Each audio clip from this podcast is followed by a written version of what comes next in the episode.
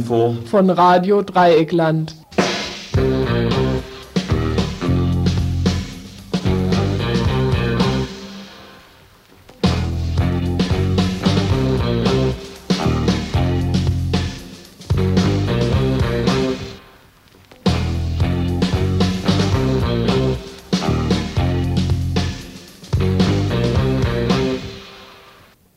Ihr hört das Tagesinfo vom 15. Mai 1992. Einen schönen guten Abend, liebe Hörerinnen und Hörer. Tief Luft geholt. Das Info am Freitag wird euch heute nicht mit Ozonwerten belästigen. Nein, das tut die Stadt schon, die schon jetzt im Mai empfiehlt, bitteschön ein bisschen auf das Autofahren zu verzichten. Das können wir uns nicht leisten. Müssen wir doch daran denken, wie viele von euch bei derlei Gemosere mit Ausschalten des Autoradios reagieren, oder? Wer von euch nicht abschaltet, sondern lieber zum Auto oder sonstigen Telefon greift, der oder dem sei hier die Telefonnummer im Studio gesagt. 0761 310 28. Die Themen. Eine Meldung zum WWG Antibündnis. Sie ist erst einmal geplatzt, beziehungsweise genauer gesagt äh, die Vorbereitungs, das Vorbereitungstreffen zu eben diesem Anti-Kongress es ist verlassen worden, verlassen worden schmählich von den Grünen, dem BUND und der Aktion Pro Regenwald. Ein weiteres Thema. Jugend ohne Unterkunft. Dass Jugendobdachlosigkeit ein Skandal ist, wird nicht in Frage gestellt. Wie immer wird es schwierig, wenn es um die Kohle für Gegenmaßnahmen geht und sich auch noch die Jugendlichen nicht völlig integrieren lassen wollen. Ein Beispiel dazu aus Freiburg. Hausbesetzungen in Tübingen. Das war erst der Anfang. In Tübingen kam es in den letzten Wochen zu mehreren Hausbesetzungen. Gestern Morgen gegen halb elf wurde die seit dem 11.05. besetzte ehemalige französische Motorsportschule geräumt. Gegen die BesetzerInnen wurde Strafverfahren eingeleitet. Dazu ein Bericht, unter anderem ein Gespräch mit einer Besetzerin. Der Aster und die verfasste Studierendenschaft. Eher Fortschritte an den Universitäten macht derzeit nur die Entpolitisierung. Auch die Wiedereinführung der verfassten Studierendenschaft wird diesen Trend paradoxerweise noch befördern. Warum dies so ist und warum diese von der SPD-CDU-Koalition äh, beschlossene Maßnahme abgelehnt wird, habe ich Gudrun vom Freiburger UASTA gefragt. Auslandsthema Südafrika. Heute beginnt in Johannesburg Codesa II, die zweite Konferenz für ein demokratisches Afrika, bei der sich weiße Minderheitsregierung und die Anti-Apartheid-Organisation ANC gegenübersitzen. Sie wollen über die Einrichtung eines Vielparteienrates neben der bestehenden Minderheitsregierung verhandeln. Nicht am Verhandlungstisch sitzt der Pan-African-Kongress der PAC, die zweite große schwarze Befreiungsorganisation Südafrikas wir sprachen heute mit der PIC-Vertreterin in der BRD über ihre Position zu dem Verhandlungsprozess der letzten Monate und ihre Perspektiven eines befreiten Südafrikas. Und wenn die Zeit reicht, noch ein Bericht zum bzw. ein Beitrag zum Flughafen in München. Genauer im Erdinger Moos. Dieser wurde am letzten Montag von verschiedenster Politprominenz eingeweiht. Alles zu Ehren des größten Bayern-Idols Franz Josef Strauß. So stieg ein Jet in den Himmel, der dessen Namen trug und natürlich von dem internationalen Großflugplatz aus, der auch diesen Namen trägt, Franz Josef Strauß Airport. Wie sagte doch Streibel in seiner Festrede, ein Beispiel, wie Technik und Natur in Einklang gebracht werden, oder? Wir sprachen hierüber und über die jetzt schon bestehenden Expansionsgelüste mit einem Menschen aus Bayern von der BI der Flughafengegnerinnen. Wenn dieser Beitrag heute nicht mehr reinkommt, dann wird er vermutlich im Info am Montag laufen. Dann gibt es noch verschiedene kürzere Meldungen.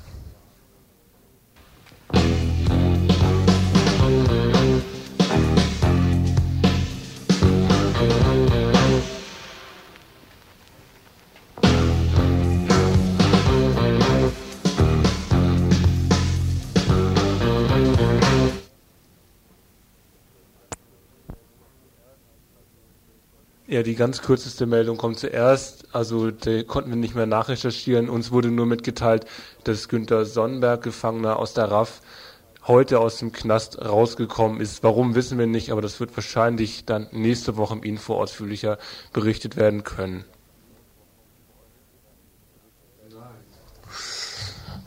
eine gute Nachricht.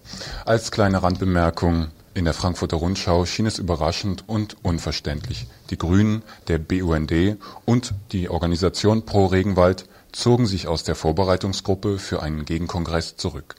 Ein Gegenkongress zu dem ominösen Weltwirtschaftsgipfel Anfang Juli in München. Wir berichteten mehrfach darüber. Als Gründe für ihren Rückzug aus der Vorbereitungsgruppe konnte ich heute keine Stellungnahmen der drei Gruppen bekommen. Daher ein Zitat aus der Frankfurter Rundschau. Als Gründe Zitat für ihre Absage nannten die Grünen das permanente Infragestellen des beschlossenen Kongresskonzeptes durch Vertreter der radikalen Linken innerhalb des mehr als 50 Gruppierungen umfassenden Bündnisses die Linke habe 50 Prozent der Referenten für sich beansprucht. Was hier nach Machtpolitik und nach spontanem Krach klingt, schätzt Georg, Mitarbeiter der ADW und des BUKO, anders ein. Ich führte ein Interview mit ihm.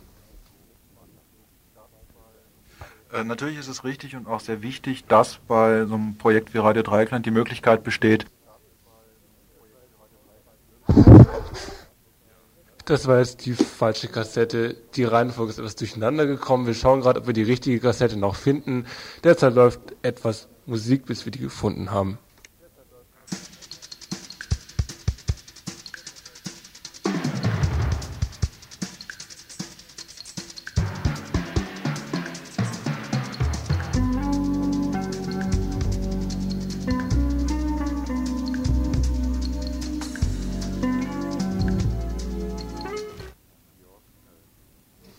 Also jetzt noch einmal, Georg, äh, zu der Frage, ob es jetzt ein spontaner Rückzug der Grünen beziehungsweise äh, des BUND und Pro Regenwald aus dieser Vorbereitungsgruppe war.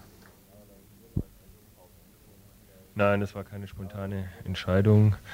Äh, das hat einen jahrelangen Vorlauf, denke ich. Also schon bei vorherigen ähnlichen äh, Vorhaben, wo also die gesamte Linke versucht hat, sich zusammenzuraufen im internationalistischen Bereich. Also das letzte war IWF Weltbankkongress, ist auch erst in letzter Minute so ein Kompromiss zusammengezimmert worden und man hat sich in diesem Trägerkreis zu dem damaligen Gegenkongress auch heftig gefetzt. Und diese unterschiedlichen Politkonzepte, die im Vordergrund stehen, halt auf der einen Seite äh, die Grünen, ich sage es jetzt mal im parlamentarischen äh, Sinne, arbeiten äh, wollen und äh, diverse Positionen, die also vom linksradikaleren Spektrum kommen, nicht akzeptieren und umgekehrt auf der anderen Seite, die also dauernd dann also den parlamentarischen Kurs entlarven, das also zu sehr unfruchtbaren Diskussionen führt und äh, das ist nichts Neues. Nun haben sich die Grünen und der BUND rausgezogen. Damit, so heißt es heute in der Frankfurter Rundschau, fallen von den 100.000 Mark, die momentan so geschätzt werden als, als Kosten für, den, für diesen Gegenkongress, fallen 60.000 bis 70.000 Mark weg. Das hört sich auf dem Papier ziemlich katastrophal an. Ja, ist es auch sicherlich, wenn man die Vorstellung hat, dass äh, sehr viele Leute aus der sogenannten Dritten Welt ähm, eingeflogen werden sollten als Repräsentanten von sozialen Bewegungen, Befreiungsbewegungen und, und, und. Ähm, und das organisatorische Konzept und das Finanzie der finanzielle Rahmen ist sicherlich so dann zusammengebrochen, weil die äh, Grünen sicherlich einen entscheidenden, beziehungsweise grünnahe Stiftung sicher einen entscheidenden Teil dazu beigetragen äh, haben. Aber das heißt jetzt nicht, äh, dass dieses ähm, dieses Konzept eines Gegenkongresses äh, geplatzt ist. Er wird in einem anderen Rahmen äh, stattfinden, der wesentlich bescheidener aussieht, aber das muss jetzt nicht unbedingt ein automatisch also auch eine, eine inhaltliche Beschneidung heißen. Also da ist kein Automatismus da. Mit den Grünen haben sich auch und, und dem BUND haben sich sowohl die eher bürgerlichen, das eher bürgerliche Spektrum verabschiedet, aber auch das Spektrum, das so eine Öffentlichkeit äh, genießt, also auch so ein öffentliches Ansehen. Wird dadurch ähm, der Kongress nicht auch ein bisschen problematischer? Mensch stelle sich vor, dort treffen sich eben die Bosse der sieben größten ähm, ja, Nationen mit einem riesigen Sicherheitskorse drumherum. Ja, das ist ganz klar. Die eigentlich große Gefahr, die garantiert bestehen wird, ist die, dass wenn äh, Gruppen wie die Grünen Ökos oder auch kirchliche Organisationen sich rausziehen, dass es dann äh, für den Sicherheitsapparat äh, schon im Vorfeld, aber natürlich auch während des Kongresses wesentlich leichter ist, äh, die äh, Veranstalter als äh, kriminelle äh, Chaoten äh, zu ähm, kennzeichnen zu, und dementsprechend auch zu behandeln. Also schlichtweg über äh, schon vorher die Leute abgreifen beispielsweise. Also das passiert dann vermutlich schon im Vorfeld weil äh, dieser Hintergrund, äh, der bürgerliche Hintergrund, der ja so einen gewissen Schutz äh, bieten kann, sage ich mal so vorsichtig, einfach nicht mehr da ist. Und da durch so eine Kriminalisierungsbedrohung, äh, wer es nicht realer da ist, beziehungsweise ist jetzt da. Ne? Das ist das eigentlich Fatale an diesem, an diesem äh, Rausziehen, weil es ist klar, äh, die Geschichte ist von der Seite ja extrem gefährdet.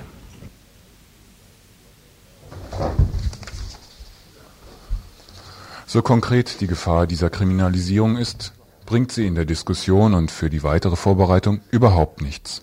Die Polizei lässt sich demonstrativ auf den Vorbereitungstreffen sehen. Gerüchte machen die Runde, dass ein großer Polizeieinsatz den Gegenkongress im Keim ersticken soll. Ein Vorgehen wie in Sevilla rückt in den Bereich des Möglichen. Was jetzt noch möglich ist, wie weit sich Staat und Sicherheitsapparat austoben können, kann aber noch nicht abgeschätzt werden. Eine Zersplitterung wie diese schien absehbar, strategisch ist sie jedoch eine Katastrophe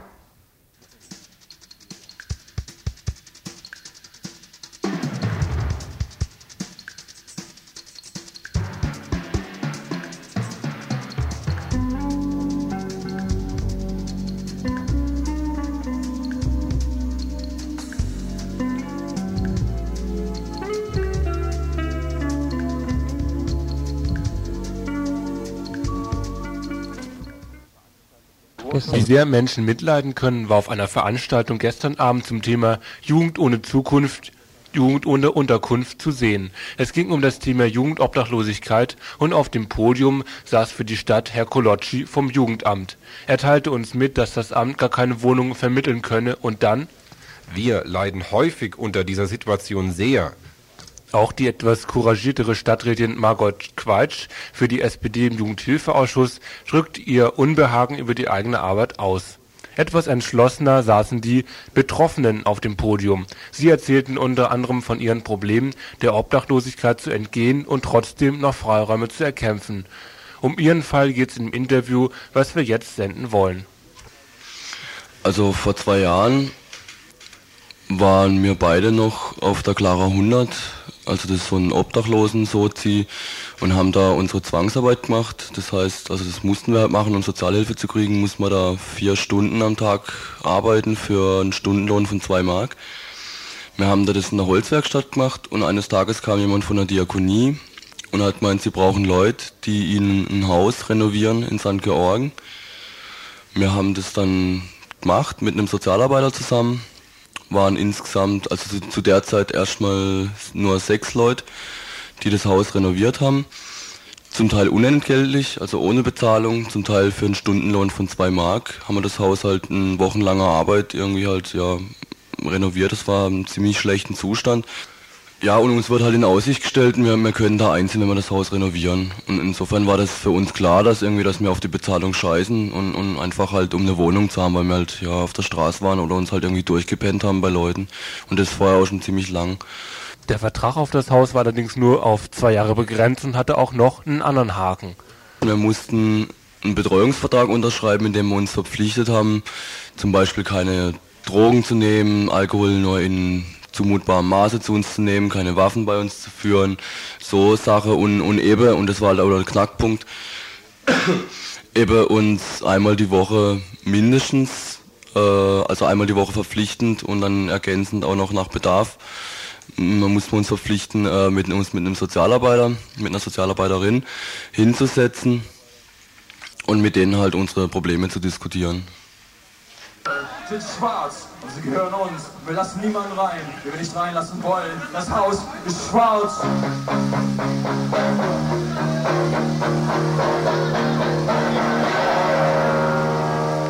Sozialarbeiter und Punks, diese Mischung konnten natürlich nicht besonders erfolgreich sein. Also wir haben schon mit denen gelabert und so, aber am Ende ist die ganze Sache ziemlich eingeschlafen so und die Sozialarbeiter haben dann auch keine Lust mehr gehabt Und es ist jetzt darauf rausgelaufen, dass erst die erste Sozialarbeiterin aufgegeben hat so, und dann keine Lust mehr hat und dann auch gekündigt hat und eine andere Stelle bekommen hat innerhalb der Diakonie. Und dann hatten wir nur noch einen Sozialarbeiter und dann, äh, den hat es anscheinend ziemlich gefrustet, mit uns zusammenzuarbeiten. Uns hat es gefrustet, mit ihm zusammenzuarbeiten. Und dann hat er auch irgendwann mal gekündigt. So, und das war dann die ganze Geschichte. Die wollten, wollten jemand zwingen, eine Therapie zu machen, eine Alkoholtherapie, sind dafür dann auch vor Gericht gegangen und die Klage wurde abgewiesen. Ja, und außerdem haben sie uns halt echt andauernd unter Druck gesetzt, endlich irgendeine Arbeit zu machen. So. Auch mit den Nachbarn gestaltete sich das Zusammenleben nicht ganz so harmonisch. Ja, die Nachbarn, die waren natürlich nicht gerade hellauf begeistert, als wir da eingezogen sind. So ein ganzer Mob Bunthaariger, das war für die mal was völlig Neues in dem Dorf. Man muss sagen, St. Georgen ist irgendwie so das Stadtteil, der Stadtteil in Freiburg, wo familienfreundlich ist oder wo man sich in Ruhestand irgendwie ein Häuschen sucht und da dann in aller Ruhe im Grün wohnt.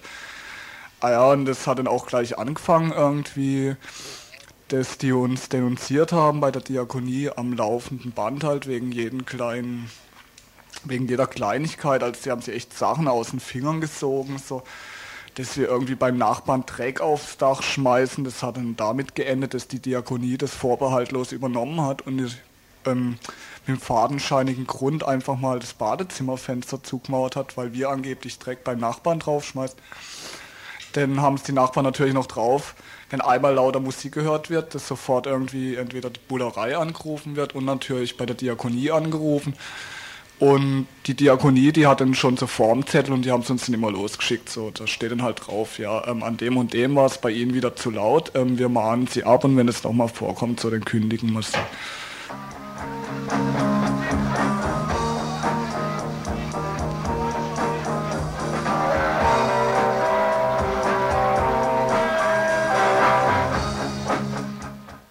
Die Diakonie hat natürlich von dem Projekt von Anfang an ihre eigenen Ideen gehabt.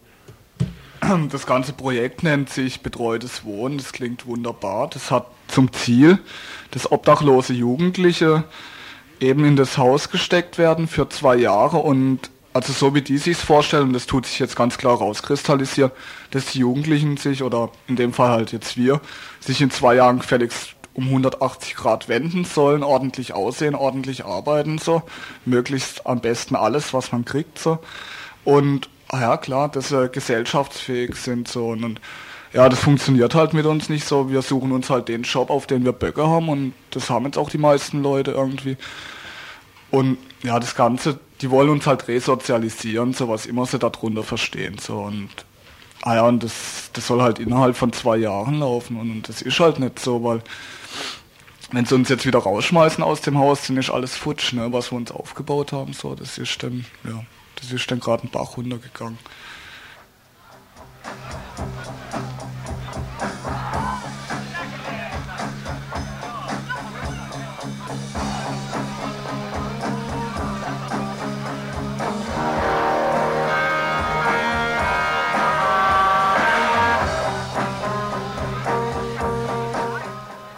Ich meine halt, es ist eine scheiß Zeit, ein scheiß Land und eine scheiß Stadt, in, in der man halt irgendwie lebe so und, und, und irgendwie es gibt gerade in Freiburg viele Leute, wo, wo auf der Straße hängen und sich halt echt der ganzen Tag irgendwie die Birne abdichtet, damit sie halt nicht mitkriegen, wie scheiße es ihnen geht.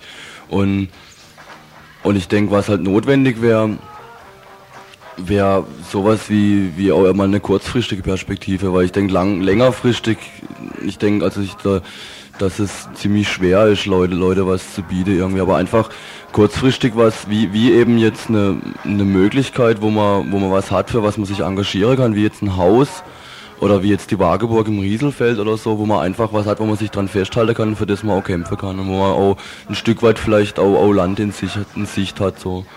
Und dann denke ich halt, dass ein, dass ein, noch ein Haus, was nicht nur zum Wohnen, sondern auch zum Leben gut wäre, halt sowas wie ein autonomes Jugendzentrum oder so, einfach auch, auch, auch wichtig wäre, um, also ich denke halt.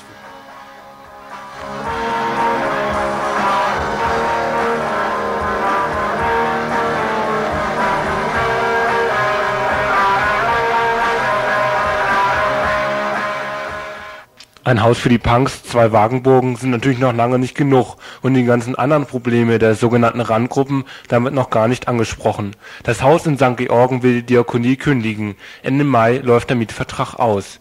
Für das zu zwei Drittel fremdfinanzierte Haus, das monatlich 4000 Mark Miete bringt, nimmt die Diakonie ihr Recht als Vermieter wahr. Man hat eben keine Lust mehr, mit solchen Leuten zusammenzuarbeiten und die Zustände seien den Nachbarn nicht länger zumutbar. Die Auseinandersetzung mit der Diakonie wird also noch weitergehen. Musik für diesen Beitrag kam von EA80 Häuser hieß der. Ihr hört das Tagesinfo vom 15. Mai 1992.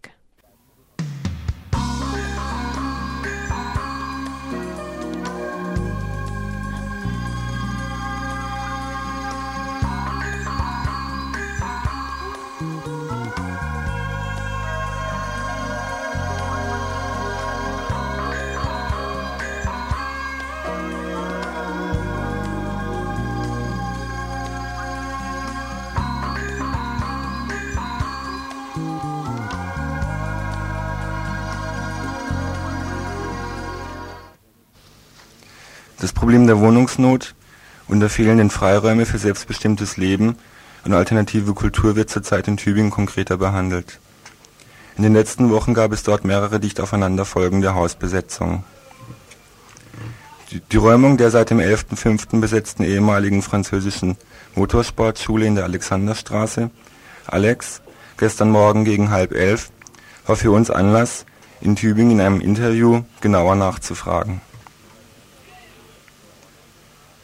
Bereits Mitte April war die sich im kirchlichen Besitz befindende Villa Metz besetzt worden. Verhandlungen über eine legale Nutzung des Gebäudes führten zu keinem Ergebnis. Ja, also das fing an mit der, mit der Villa Metz.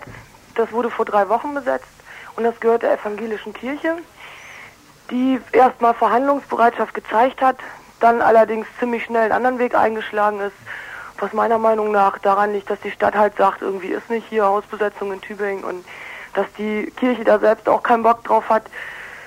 Dann wurde nach zwei Wochen geräumt, nachdem Pseudo-Verhandlungen gelaufen sind, die allerdings hm, immer irgendwelche komischen Knebelverträge, also in Knebelverträgen geendet wären oder von vornherein sowieso, also mit irgendwelchen komischen Ansprüchen waren, die einfach nicht zu erfüllen waren. Es kam dann zunächst zu einer kurzzeitigen Besetzung der ehemaligen französischen Motorsportschule in der Alexanderstraße. Die Besetzung dauerte ungefähr neun Stunden. Am 11. Mai wurde das ehemalige französische Unteroffizierscasino in der Reutlinger Straße besetzt. Auch diese Besetzung dauerte nur fünf Stunden. Alle drei Besetzungen wurden nach entsprechender Aufforderung der Polizei mehr oder weniger freiwillig aufgegeben. Zu ernsthaften Auseinandersetzungen oder zu vorläufigen Festnahmen war es nicht gekommen. Bleibt festzuhalten, dass es aber genauso wenig zu ernstzunehmenden Verhandlungen bzw. Gesprächen über die Forderung der Besetzerinnen und die zukünftige Nutzung der Gebäude gekommen ist. Der Nachabzug der FFA sowohl die Alex als auch das Unteroffizierscasino in das Eigentum des Bundes bzw. des Landes gefallen waren, konnte sich einerseits die Stadt immer auf den Standpunkt zurückziehen, keine Verfügungsgewalt über die Häuser zu haben. Nee, die Stadt, die, die hält sich da ziemlich raus. Die versuchen auch diese vier Sachen völlig voneinander zu trennen. Also die sehen das nicht als ein Ding, sondern die sagen dann immer, ja, bei der Besetzung war das so und so und bei der ist es ja wieder völlig anders. Und dann ist es halt so auch das Ding, dass eigentlich nur ja, das, das Casino der Stadt gehört hat. Das andere gehört alles dem Land gehört. Obwohl das Casino war, das hat, das hat die Stadt auch nur zur Nutzung. Also deswegen kann die Stadt sich da immer fein rauswinden. Die Stadt kann sagen, hey, das ist gar nicht unser Haus irgendwie, was wollt ihr eigentlich von uns? Verhandelt mit denen und wenn die nicht verhandlungsbereit sind, ja, dann ist das nicht unser Ding. Und wenn die mit Räumungsbefehlen oder so an uns rantreten, dann können wir natürlich auch nicht Nein sagen, so. Also nach dem Motto. Und das Land, das sind dann immer andere Zuständige, da kommt gar keine Meinung rüber. Einer sagt, ich verhandle überhaupt nicht mit denen, ich rede mit den Besetzerinnen kein Wort. Die anderen sagen, ja, können wir schon gut nachvollziehen, aber uns sind die Hände gebunden, das Haus ist für was anderes vorgesehen und so halt. Eigentlich bemängelt hat die Stadt dann ganz andere Sachen. Freiräume für uns zu schaffen, das ist klar. Und das ist natürlich dann auch der Punkt, der der Stadt tierisch stinkt, ne? Was sie so dann manchmal sogar auch verlauten lassen, dass das so natürlich überhaupt nicht geht. Wir drängen uns da an den Wohnungssuchenden vorbei und besetzen die schönsten Häuser und nehmen uns nur das Beste so. Aber ich denke, das sind die Ausreden, die sie halt überall bringen. Ne? Andererseits blieben auch die Verantwortlichen bei Bund und Land bei ihrer üblichen Betonpolitik zur Wohnraumnot und Hausbesetzung. Sie mochten die Ansicht des Obi Schmidt nicht teilen, wonach es politisch nicht durchsetzbar sei, die Gebäude bei der hiesigen Situation leer stehen zu lassen. Mit der erneuten Besetzung des Alex noch am Abend des 11. Mai musste es daher zur Eskalation kommen. Einerseits waren die Besetzerinnen darauf angewiesen, ihren Forderungen Nachdruck zu verleihen und zu zeigen, dass es ihnen mit deren Durchsetzung ernst ist. Insoweit ist auf einem Flugblatt zur Besetzung der Alex folgendes zu lesen. Da Stadt und Land jedoch offensichtlich unfähig und nicht willens waren, das Haus Wohnungssuchenden zur Verfügung zu stellen, haben wir beschlossen, den Leerstand nicht länger hinzunehmen. Wir lassen uns nicht von Stadt und Land zum Narren halten, indem sie uns von einer bürokratischen Institution zur nächsten verweisen. Das Gebäude hat ca. 70 sofort beziehbare Zimmer. Es ist für die Umsetzung unserer Vorstellung von Leben in großen WGs, auch mit Kindern und für die Verwirklichung des Kinderladenprojekts hervorragend geeignet. Bis auf die Heizung sind fast alle Installationen in sehr gutem Zustand. Vieles ist sogar erst vor kurzem renoviert worden. Außer ein paar wenigen gebrochenen Wasserrohren und aufgeworfenen Parkettfußböden gibt es keine anfallenden Renovierungen. Das Haus ist in besserem Zustand als viele von unseren bisherigen Wohnungen. Von der Stadtverwaltung ist zu hören, es sei zu teuer, das Gebäude einer Wohnnutzung zuzuführen. Doch die Stadt lügt. Die Alex ist sofort und ohne Umbau bewohnbar. Was die Herren mit einer angeblich notwendigen Sanierung meinen, ist ganz konkret die Installation einer neuen Heizung. Im Haus befindet sich eine Zentralheizung, die von der französischen Garnison immer mit Koks beheizt wurde. Doch jetzt plötzlich meinen sie, der Schadstoffausstoß sei zu hoch. Wir finden es lächerlich, wegen der womöglich längeren Nutzung einer Heizung 50 Menschen den Wohnraum zu verweigern. Abgesehen davon kümmert sich bereits ein, einer unserer Arbeitskreise um eine umweltverträglichere Lösung, möglichst schon für den nächsten Winter.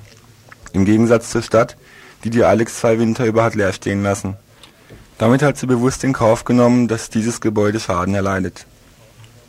Diesmal bleibt die Alex in unseren Händen. Schluss mit dem Katz-und-Maus-Spiel. Andererseits war es für die Stadt und das Land an der Zeit, mal wieder Stärke zu beweisen, um das Problem der Wohnungsnot auf ihre Weise auf den Punkt zu bringen. Gestern Morgen gegen halb elf wurde die Alex daher gegen den Widerstand der Besetzerin unter Anwendung von Polizeigewalt geräumt. Wer sich von den Besetzerinnen nicht ausweisen konnte, wurde vorläufig festgenommen und ID behandelt. Die Staatsanwaltschaft leitete Strafverfahren wegen Hausfriedensbruch und Sachbeschädigung ein. Also heute war es so, dass also es wurde im Geländer, äh, Quatsch, im Treppenhaus wurde äh, das Geländer und so weiter, das wurde halt völlig zugemacht, verbarrikadiert. Aber nicht so wie es üblich ist, dass die Leute im Haus sind und die Türen zumachen, sondern die Barris waren hinter den Leuten und die Leute saßen zwischen den Barris und der offenen Eingangstür, um gleich zu demonstrieren, hey, wir haben keinen Bock auf Knüppelei und wir haben auch keinen Bock auf Prügelei, also militant läuft nicht. Wenn ihr es drauf ankommen lasst, dann gehen wir im Notfall, aber halt schon irgendwie so mit dem Ding, wir meinen es aber ernst. Und dann war es, ja, es lag auch daran, dass viele neue Leute dabei sind, die das sich einfach auch nicht anders vorstellen konnten, irgendwie so zum ersten Mal einen Bullenansatz mitzukriegen und dann gleich irgendwie heftig. Und dann war es so, dass die Leute sich geteilt haben in zwei Gruppen. Jetzt die Besetzerin.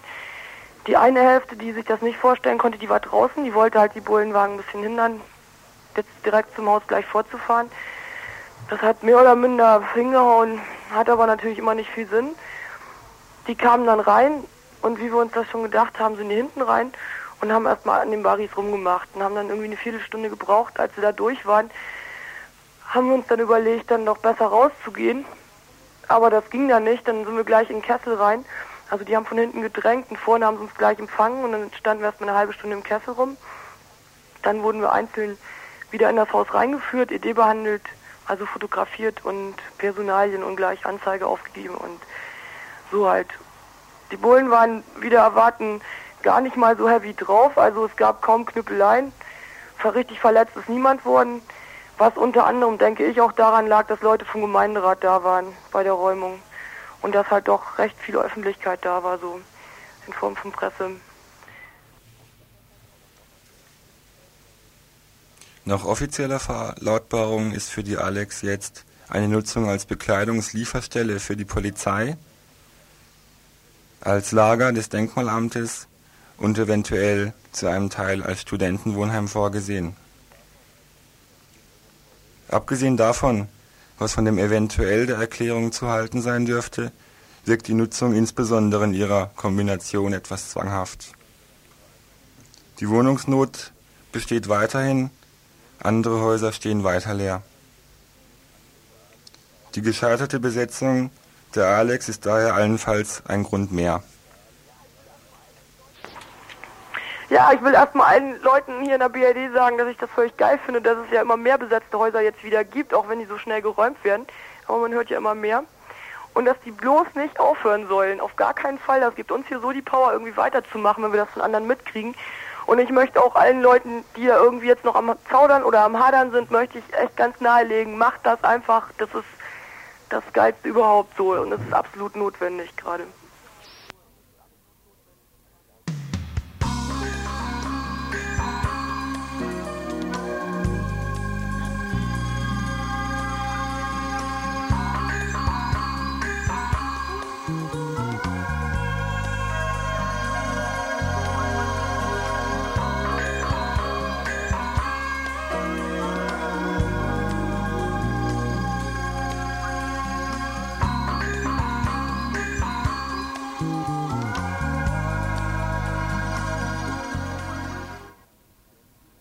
Die Forderung nach einer Demokratisierung der Hochschulen durfte bei keiner studentisch-politischen Aktion der letzten Jahre fehlen.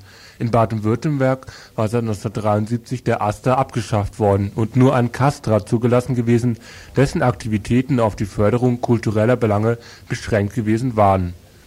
Die SPD-CDU-Koalition im Ländle will jetzt die verfasste Studierendenschaft wieder einführen. Gegen die Koalitionsvereinbarung gab es von sämtlichen freien Urasten des Landes Protest. Gudrun vom Freiburger Uraster kritisiert, dass das neue Modell ebenfalls nur ein Aster vorsitzt, der auf bestimmte Aktivitäten verzichten muss beschränkt auf musische, sportliche, geistige und internationale Zusammenarbeit beschränkte Belange der Studierenden. Also keine hochschulpolitischen mhm. Äußerungen, Prüfungsordnungen, Berufungen, Studienfachgestaltung und so weiter. Dazu darf sich die Studierendenvertretung sinnigerweise nicht äußern. Also gut, ja. das Zweite ist, dass es keine Finanzhoheit gibt. Das heißt, die Studierenden zahlen Beiträge, die dann nur unter Rechtsaufsicht des Rektorats vergeben werden dürfen. Das heißt, die Studierenden dürfen nicht mehr selber darüber entscheiden, wohin ihr Geld eigentlich wandert. Es gibt weiterhin keine Satzungsautonomie. Das heißt, wenn eine Geschäftsordnung für die Studierendenvertretung geschrieben wird, dann muss die von den Professoren, die in den Gremien in der Regel eine Mehrheit haben, muss die wieder abgesegnet werden. Das heißt, die Studierenden können sich also auch nicht selbst äh, eine Satzung geben, die vorschreibt, wie die Geschäfte der Studierenden zu führen sind. Die Studierendenvertretungen in anderen Bundesländern verfügen über wesentlich mehr Mittel als die gegängelten in Baden-Württemberg und Bayern. Aber auch die Hoffnung, durch die Wiedereinführung der verfassten Studierendenschaft die finanzielle Grundlage verbessern zu können, wird durch die Koalitionsvereinbarung hier nicht erfüllt. Im Gegenteil. Dazu kommt noch, dass vorgesehen ist, dass aus der Studierendenschaft ausgetreten werden kann, was das ganze äh, das ganze Vorhaben eigentlich von hinten aufrollt, weil wenn die Studierenden wieder austreten können, dann ist das Solidaritätsprinzip verletzt und es wird zu einer Art Trittbrettfahrertum gefördert, dass die Studierenden die Leistung der Studierendenvertretung zwar in Anspruch nehmen, auf der anderen Seite dann dafür aber nicht bereit sind zu bezahlen. Entgegen den Versprechungen der SPD läuft die Neuregelung also auf weniger Demokratie an den Hochschulen hinaus. Die Ersten haben allerdings noch die Hoffnung, dass sie die SPD davon überzeugen können, dass sie da einen ziemlichen Mist unterschrieben haben. Dazu werden gerade Aktivitäten geplant. In Freiburg gab es in den letzten Jahren eine Verschiebung der Studierendenvertretung weg vom parlamentarischen Streit verschiedener Gruppen wie Spartacus, unabhängige Listen, Jusos etc. hin zu einer Zusammenarbeit der Fachschaften. Über die Fachbereichskonferenz, sprich FBK, sind die ganzen Fachschaften einmal in der Woche an einem Tisch versammelt. Das sind im Moment auch erfreulich sehr viele Fachschaften. Das heißt, An die Anbindung an die Fachbereiche ist sehr groß. Es wird viel diskutiert, auch über hochschulpolitische Themen wie zum Beispiel Verbesserung der Lehre, solche äh, Professorenprüfprogramme und sowas. Da ist die Basis, auf der diskutiert wird, wesentlich größer geworden im letzten Jahr, eben durch die Fachschaften. Auch in dieser Hinsicht wäre eine von der Uni vorgeschriebene Satzung also der falsche Hut. Die Wahlen zum Aster in denen eine Bündnisliste der Tendenzen, die den Aster tragen, gegen Jusos, liberale Ulis und den RCDS antritt, werden nächste Woche unbeachtet der neuen Entscheidung über die Bühne gehen. Ob dabei die Wahlbeteiligung die 10% überschreiten wird, ist mal wieder zweifelhaft. Also hätten die Studis überhaupt eine demokratische Vertretung verdient? Hätten sie nicht, aber das ist natürlich immer so eine Frage, die man von hinten dann auch wieder aufrollt, weil das ist natürlich kein, kein Status, den wir von heute auf morgen so haben, sondern das ist eine langjährige Entwicklung und es macht einfach keinen Spaß, sich für was zu engagieren, wo man nie auch nur die geringste Aussicht hat, irgendwas durchzusetzen, was vor allem auch bei, bei engagierten Leuten, die sich im Bereich Hochschule wirklich viel Arbeit gemacht haben, also dazu führt, dass sie einfach sagen, also ich schmeiß den Bettel hin, weil ich bewirke eh nichts und ich habe so viel Ahnung mehr angeeignet, ich bin so viel rumgereist, habe mit Leuten gesprochen, habe diskutiert und alles und mhm. unterm Strich gesehen kommt dabei nichts raus. In so einer Vertretung macht die Arbeit auch keinen, keinen Spaß. Von daher hätte man mehr Aussicht auf Erfolg oder zumindest darauf, dass man angehört wird, dann wäre vielleicht auch das Interesse, sich da wieder mehr dran zu beteiligen, größer. Mehr Macht also für die Vertreter der Studis. Die Studis sind da wohl mehr an ihrer eigenen Karriere interessiert oder sie erwarten sowieso nichts mehr von dieser Demokratie. At home and abroad,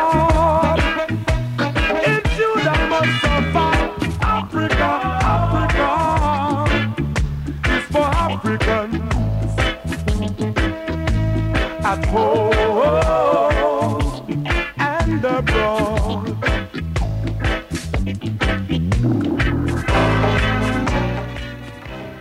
Ihr hört das Tagesinfo vom 15. Mai 1992. Wem gehört Südafrika? Im Apartheidstaat Südafrika wohnen 37 Millionen Menschen, davon nur 5 Millionen Weiße. Ihnen gehören 87 Prozent des Grund und Bodens, sie besitzen das beste Farmland, während die Schwarzen in den Homelands kaserniert werden, wo ihnen der Terror der weißen Ultrarechten und der Armee des weißen Minderheitenregimes blüht eine Bodenreform, eine Umverteilung von Kapital und Produktionsmitteln von Weiß zu Schwarz ist daher dringend notwendig, um eine tatsächliche politisch und ökonomisch fundierte Selbstbestimmung der Schwarzen zu ermöglichen. Das liegt natürlich überhaupt nicht im Interesse der weißen Minderheit, dessen Chef de Klerk nun mit allen Mitteln die bestehenden Macht- und Eigentumsverhältnisse in Südafrika zu retten versucht. Aufgrund des zunehmenden innen und außenpolitischen Drucks sei er sich zu einigen Zugeständnissen an die schwarze Mehrheit gezwungen, neben der spektakulären Freilassung Nelson Mandelas vor zwei Jahren und der Zulassung von Parteien nun auch ein Einlassen auf einen politischen Prozess, an dessen Ende ein demokratisches Südafrika stehen soll. Allerdings nur unter den Bedingungen des weißen Minderheitenregimes. So lautet jedenfalls der Vorwurf des Pan-African-Kongresses des PAC, der neben dem ANC größten schwarzen Befreiungsorganisation Südafrikas. An der nun beabsichtigten Errichtung eines 19-köpfigen Beirates, der die ersten freien Wahlen in Südafrika organisieren soll (wann das stattfinden soll, ist noch völlig unklar), ist der PAC jedenfalls ebenso wenig beteiligt wie an der Konferenz für ein demokratisches Afrika kurz CODESA welche an diesem Wochenende zum zweiten Male stattfindet. Über die Erfahrungen, die der PIC bei der ersten CODESA-Konferenz gemacht hat, berichtet uns die PIC-Vertreterin der BRD, Zoe Mokadi, in einem Interview von vom heutigen Nachmittag folgendes. Der, ein, der Perse hat am Anfang ähm, ist, ist bei der ersten ähm, Einführungsgespräch äh, zum Kodessa auch dabei gewesen. Mhm. Und äh, es wurde uns von Anfang an klar, dass wir Schwierigkeiten haben werden, da zu, zu bleiben, haben werden, zu, da, da zu bleiben. Aber wir sind geblieben. Es wurden 20 Punkte diskutiert. Es wurde, wir sind bei allen Punkten da geblieben, geblieben und unsere Vorschläge gemacht und die wurden gar nicht geachtet. Und wir sind geblieben bis zum Schluss, um zu beweisen, dass äh, wir gar keine Chance da hatten. Das Ganze undemokratisch war, klar uns vor Augen geführt wurde. Mhm dass, dass, dass ähm, wir nichts machen können, dass die Sachen schon eigentlich, viele Dinge waren schon eigentlich vorentschieden. Da war nichts zu machen. Was haltet ihr denn dann jetzt von diesen Übergangsräten, die eingerichtet werden sollen? Ähm, das Ganze kann keine Befreiung, das kann keine Befreiung in Südafrika äh, äh, äh, reinbringen.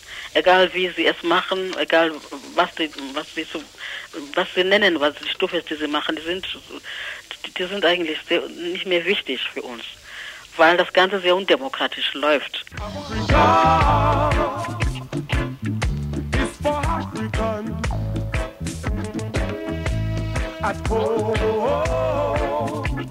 and abroad.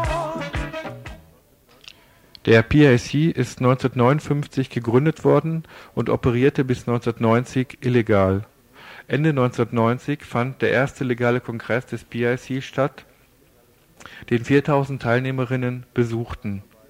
Während es zunächst eine Zusammenarbeit mit dem ANC im Rahmen einer Patriotischen Front Südafrikas gab, sind beide Befreiungsorganisationen nun auf Distanz zueinander gegangen und greifen sich in Veröffentlichungen zum Teil recht polemisch an. Die politischen Ziele des PIC formuliert Zoe Mokadi folgendermaßen. Wir haben von Anfang an gesagt, dass, äh, die, dass die, die, die, Macht, die Befreiung, der Kampf kann nur von den Menschen äh, äh, gemacht, gemacht werden, die unter Druck sind, die, also die ganze Basis vom Perse, die unter Druck sind, die, die, die genau fühlen können, äh, was, was ihnen geschieht. Und nicht das Regime kann, das ähm, kann die Befreiung äh, äh, bringen. Dass wir es selber machen müssen. Ähm, wir haben auch gesagt, dass es ähm, ähm, ähm wir, wir sind gegen Kollaboration. Wir äh, vom PRC, wir, wir, wir stehen dafür und, und das Patriotische Front hat auch das angenommen damals und dass äh, wir für eine für eine frei gewählte äh, Organ nach, nach äh, Einmann Einstimme äh, äh, ähm, arbeiten, dass, kämpfen, dass diese frei dieses frei verfassungsgebende Organ ähm, durch diese Ein Einmann Einstimme Wahl ähm, zustand gebracht werden soll. Der PIC lehnt nicht grundsätzlich Verhandlungen ab, kritisiert aber die ungleichen Voraussetzungen, unter denen der ANC mit den Weißen verhandelt. Außerdem will er den ANC, wirft er den, dem ANC vor, aus der Patriotischen Front ausgeschert zu sein, die beschlossen habe, nur auf neutralem Boden unter fairen Bedingungen mit den Weißen zu verhandeln. Er setzt daher auch auf den bewaffneten Widerstand gegen die Stützpunkte des weißen Regimes. Im, ähm, äh, erstens, wir müssen uns verteidigen gegen alle diese Attacke vom Regime aus. Und wir, wir, wir müssen, wir, wir können nur ähm, die Macht das Regime kann wirklich mit uns richtig debattieren, indem sie auch ähm, auf unsere Standard gebracht wird. Das heißt, indem auch ihr ähm, Stützpunkte, äh, die Armee und die, Pol das, die Polizei mhm. auch äh, von uns attackiert wird und geschwächt wird. Ja. Und ähm, wir wollen nicht, wir, wir, das ist ein Unterschied. Wir, wir machen keinen Krieg gegen Weißen, wie man hier im Ausland immer zu pflegen zu pflegen sagt. Wir machen keinen Krieg gegen den Weißen. Wir machen ähm, Krieg gegen die Stützpunkte des Regimes. Damit das Regime bereit ist, wirklich mit uns demo, ähm, äh, demokratisch äh, verhandeln äh, äh, zu wollen. Ein, wir, unsere Politik geht dahin, dass wir ähm, die, die, die Macht übernehmen müssen.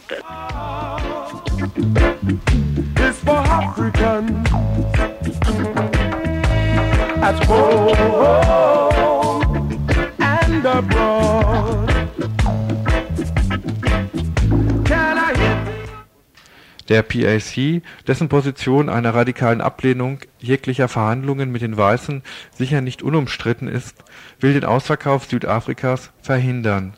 Momentan bietet das Regime massenhaft Staatsbesitz zum Verkauf an unter marktwirtschaftlichen Bedingungen.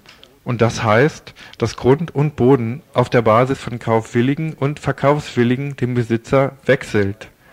Die Regierung hat den weißen Farmern zugesichert, dass ihre Grundstückstitel sicher sind und durch die Aufhebung der Landgesetze in keiner Weise betroffen werden. Nach Lage der Dinge können es sich auch jetzt mehr als 80 Prozent der afrikanischen Bevölkerung nicht leisten, auch nur das billigste Baugelände zu kaufen und eine Unterkunft zu unterhalten, denn schwarze Menschen sind arm. Der ANC hat sich offenbar von Forderungen nach Verstaatlichung distanziert, wie es in einem Diskussionspapier für eine ANC-Konferenz am 28. Mai heißt.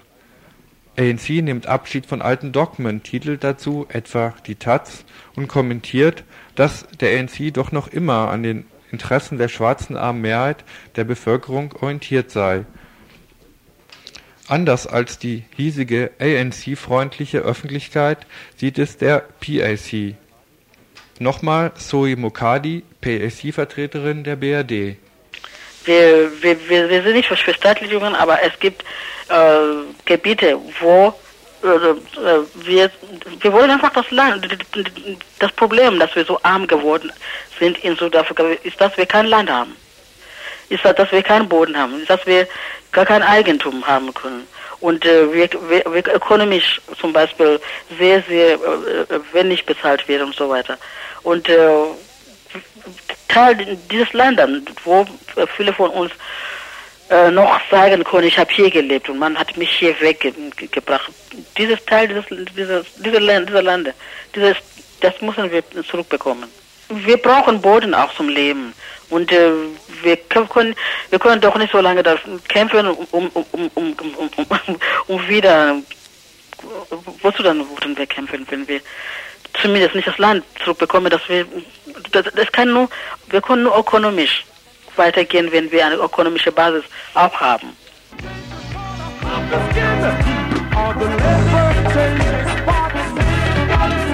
Can I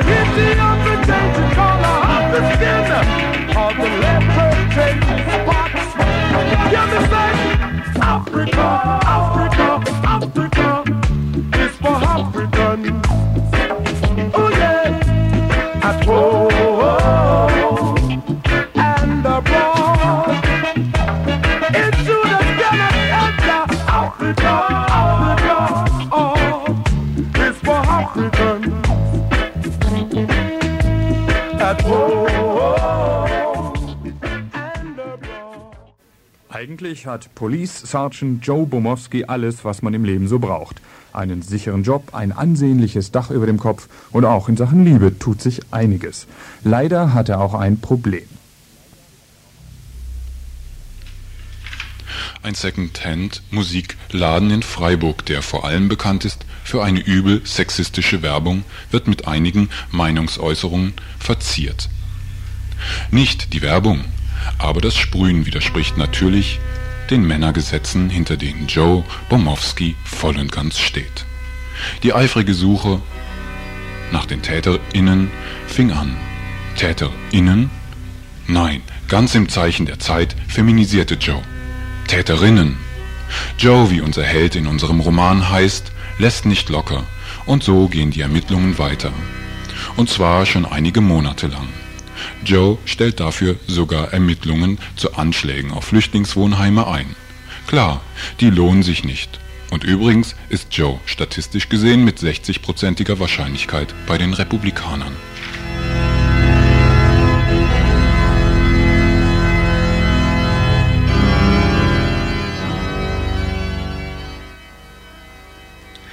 Doch heute schien das Glück für Joe etwas übrig zu haben. Er und seine Kollegen wurden einigen Frauen habhaft, ihnen warfen sie vor, an einen Sexvermarktungsladen gesprüht zu haben. Daher durfte Joe sich heute aufmachen, nach den Zeugen zu suchen, die angeblich bei der Sprühaktion bei Bimbam etwas gesehen haben.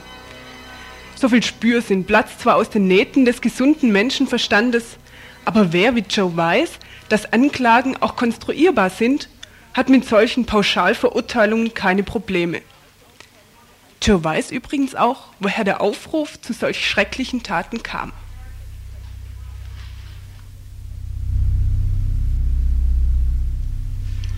Wie aus gewöhnlich gut informierten Kreisen zu vernehmen war, geht die Freiburger Polizei davon aus, dass bei Radio Dreieckland zu eben dieser Sprühaktion aufgerufen wurde.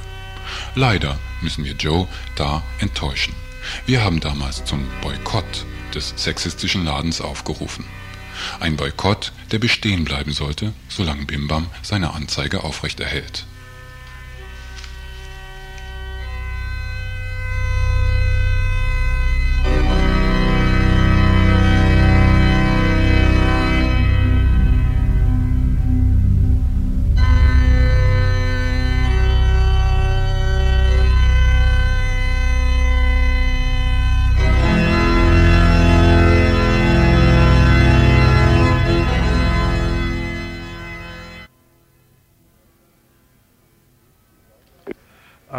Nächsten Montag beginnt die zweite autonome Hochschulwoche hier in Freiburg, und zwar an der Evangelischen Fachhochschule für Sozialwesen und Gemeindepädagogik.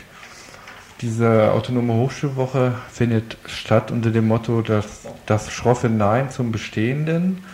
Neben mir im Studio sitzt jetzt die Karin, die zu den Organisatorinnen der, dieser autonomen Hochschulwoche gehört. Kannst du vielleicht mal sagen, ähm, was jetzt auf dieser autonomen Hochschulwoche genau passieren wird? Was ist da geplant? Also geplant ist, dass wir uns um drei, vier Tage Zeit nehmen, um einfach unsere Themen und unsere Fragen da Freiraum zu haben, um die mal zu behandeln. Uns also auch am, Stück und fächerübergreifend beziehungsweise fachbereichsübergreifend darüber auseinanderzusetzen. Wir wollen, wir haben unterschiedliche AGs, Arbeitsgruppen. Das sind einmal zu Flüchtlingen, einmal zu Knast, einmal zu Diakonie, dann zu Frauen und dann nochmal zur Asta-Geschichte. Die gibt's am Montag und Dienstag, Mittwoch, Donnerstag jeweils, wo jeder mitmachen kann, jede, die möchte. Und dann gibt's noch ein Rahmenprogramm, das hauptsächlich spät nachmittags und abends stattfindet. Und in diesem Rahmenprogramm werden Vorträge gehalten und Filme gezeigt. Ja, also wir haben einen Vortrag von dem Christoph Lienkamp heißt der. Das ist ähm, über neue Armut und Kapitalismus. Dann ist ein anderer Vortrag von, an, über Antipädagogik und zwar von dem Gerhard Kern. Dann ist ein Film von dem Panwitzblick und zwar ist das ein Film über die Medienwerkstatt. Das ist eine Auseinandersetzung mit der Aussonder- Aussonderung von Menschen mit Behinderungen. Dann ein anderer Film noch und zwar über die Reps. Dann haben wir noch eine Diskussionsveranstaltung von unterschiedlichen Asten hier in Freiburg. Ja, und dann wollen wir noch ein bisschen feiern. Also Donnerstagabend am Schluss wollen wir eine Abschiedsfete machen und am Montag früh haben wir die Einführungsveranstaltung, die fängt um 10 Uhr an. Wir wollen am Anfang eine kurze Einführung machen, dann gibt's eine Live-Musik von einer Gruppe hier aus Freiburg, und zwar der Christian und der Verdi. Um eins gibt's den Sekt und danach ein Vesper oder ein, ein Brunch und dann geht's los mit den Arbeitsgruppen nachmittags, dann von zwei bis ungefähr fünf. Ja, jetzt das Motto war ja das schroffe Nein zum Bestehenden.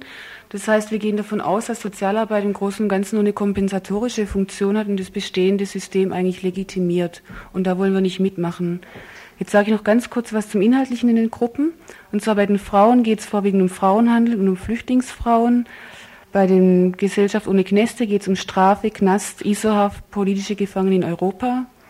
Bei der Diakonie geht es darum, Gegenmodelle zu finden für ein staatlich finanziertes Dienstleistungsunternehmen, das eine religiöse Dekoration hat. Ist es nur das? Bei der AStA-Arbeit ist das Thema gute alte Zeiten. Was ist Anspruch und Wirklichkeit? Welche Perspektiven gibt es heute? Bei den Flüchtlingen ist es ähm, die Frage Sozialarbeit im Internierungslager. Dort wird hauptsächlich Auseinandersetzung mit den Verschärfungen des, Asyl des Ausländerinnengesetzes und Asylverfahrensgesetzes sein. Auch ausgestiegene Sozialarbeiterinnen werden dort kommen. Okay, äh, und das Ganze geht los am Montagmorgen, hast du gesagt. Kannst du mal nochmal genau die Uhrzeit und den Ort sagen, Mhm. an dem das stattfindet? Ja, also es geht los Montagmorgen um 10 Uhr in der Evangelischen Fachhochschule, ist ein Weingarten draußen in der Burginger Straße, bei schönem Wetter draußen, bei schlechtem Wetter leider drin im ersten Stock. Die Eröffnungsfeier geht von 10 bis um halb eins ungefähr, dann gibt's noch ein Brunch zusammen. Dann nachmittags sind die ersten Arbeitsgruppen von 2 bis um 5 Uhr. Das heißt, man könnte also auch noch um zwei dazukommen. Ja, klar. Mhm. Und die Bu Ja, und dann nach den Arbeitsgruppen um halb sieben nochmal der Vortrag von Christoph Lienkamp, Neue Armut und Kapitalismus. Okay, schönen Dank. Ich denke, dass wir in den Infos am Montag, Dienstag, Mittwoch auch nochmal jeweils auf die aktuellen Vorträge und Filme dieser Autonomen Hochschulwoche hinweisen werden. Ihr hört das Tagesinfo vom 15. Mai 1992.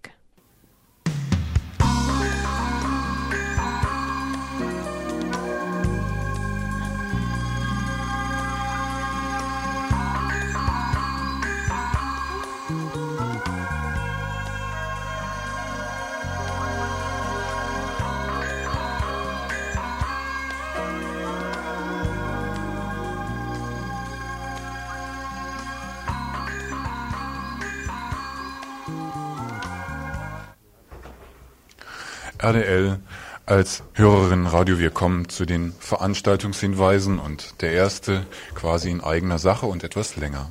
RDL als Hörerinnenradio. Die Telefonnummer kennt ihr ja, denn die bekommt ihr oft genug eingebimst. Also dann können wir, könnt ihr die Utopie eines Kommunikationsradios auf die lange Bank schieben. Denkste, am Dienstag droht ein schrecklicher Schlag für unsere geheiligte Konsumhaltung. Die nächste Mitgliedsversammlung. Ein Interview mit einem Mitarbeiter von RDL. Äh, Natürlich ist es richtig und auch sehr wichtig, dass bei so einem Projekt wie Radio Dreieckland die Möglichkeit besteht, selber Sendungen zu machen oder in äh, laufende Sendungen sich einzuschalten, per Telefon, per Studiobesuch und dann selber ähm, sen zu senden, selber äh, in, in den Äther hineinzusprechen. Das äh, stellt sich natürlich als die Utopie dar, dass jeder und jede mal zum Sender werden kann und nicht immer dazu äh, darauf festgelegt ist, zuzuhören. Das ist natürlich absolut zentral. Gleichzeitig aber ist damit noch ein bestimmtes Problem nicht gelöst, nämlich das Problem der einseitigen Richtung dieser Art von Sendern, Sendungen. Also wenn wir jetzt zum Beispiel miteinander sprechen, dann äh, tun wir das ja auch nicht in dem Sinne, dass wir uns äh, ja, dann, dann ist das ja was anderes, als wenn wir uns so normal irgendwo auf der Straße oder sonst wo treffen, weil wir sprechen ja jetzt gerichtet auf ein Publikum, auf ein imaginiertes Publikum hin. Und die pure Möglichkeit anzurufen oder selber Sendungen zu machen, ändert an dieser Gerichtetheit nichts. Das heißt, das, was wir mit Hörer- und Hörerinnenversammlungen versuchen herzustellen, ist ein ganz anderes Medium, in dem wir uns austauschen können, in dem Machende und Hörende sich austauschen können. Ein Medium, in dem äh, diejenigen, die zum Beispiel jetzt zuhören, nicht dazu gezwungen sind, selber einseitig gerichtet zu sprechen, also eine Sendung zu machen oder äh, an, auf jemanden einzusprechen, sondern in der die Möglichkeit besteht, sich konkret aufeinander zu beziehen und zwar auch in direkter äh, persönlicher Interaktion. Äh, ich denke, dass das auch gerade für viele Leute, die mit äh, solchen Medien wie Telefon oder Brief nicht so recht klarkommen, weil gerade weil sie da auf ein imaginäres, nicht sichtbares Publikum sprechen oder schreiben müssen, die Möglichkeit einer solchen Versammlung, in der man sich austauschen kann, viel besser nutzen können. Dabei geht es also nicht darum jetzt, dass wir Tipps haben wollen, wie wir besser senden können, sondern wir wollen äh, überhaupt mal über die, äh, über die Art und Weise sprechen, wie bei Radio Dreieckland, das ja den Anspruch hat, Hörer- und Hörerinnenradio zu sein, diejenigen, die Hörer und Hörerinnen sich einbringen können. Deswegen sind wir auch sehr stark daran interessiert, dass vielleicht Leute, die bestimmte Erfahrungen haben mit An Anrufen bei Radio Dreieckland oder Briefen schreiben oder vorbeikommen oder sonst wie sich einmischen, dass die, die Leute, die damit gute, schlechte oder sonstige Erfahrungen haben, vielleicht auch gerade zu der Versammlung kommen und die mal mit uns diskutieren. Und das kann Mensch am 19. Mai in der Waldsee-Gaststätte um 20 Uhr. Also Dienstag, 19. Mai. Somit kommen wir jetzt hier auch ans Ende. Die Veranstaltungshinweise müssen aus Zeitgründen wegfallen. Verantwortlich für die Sendung waren Helmut und einige andere. Und das war das Tagesinfo Von Radio Dreieckland.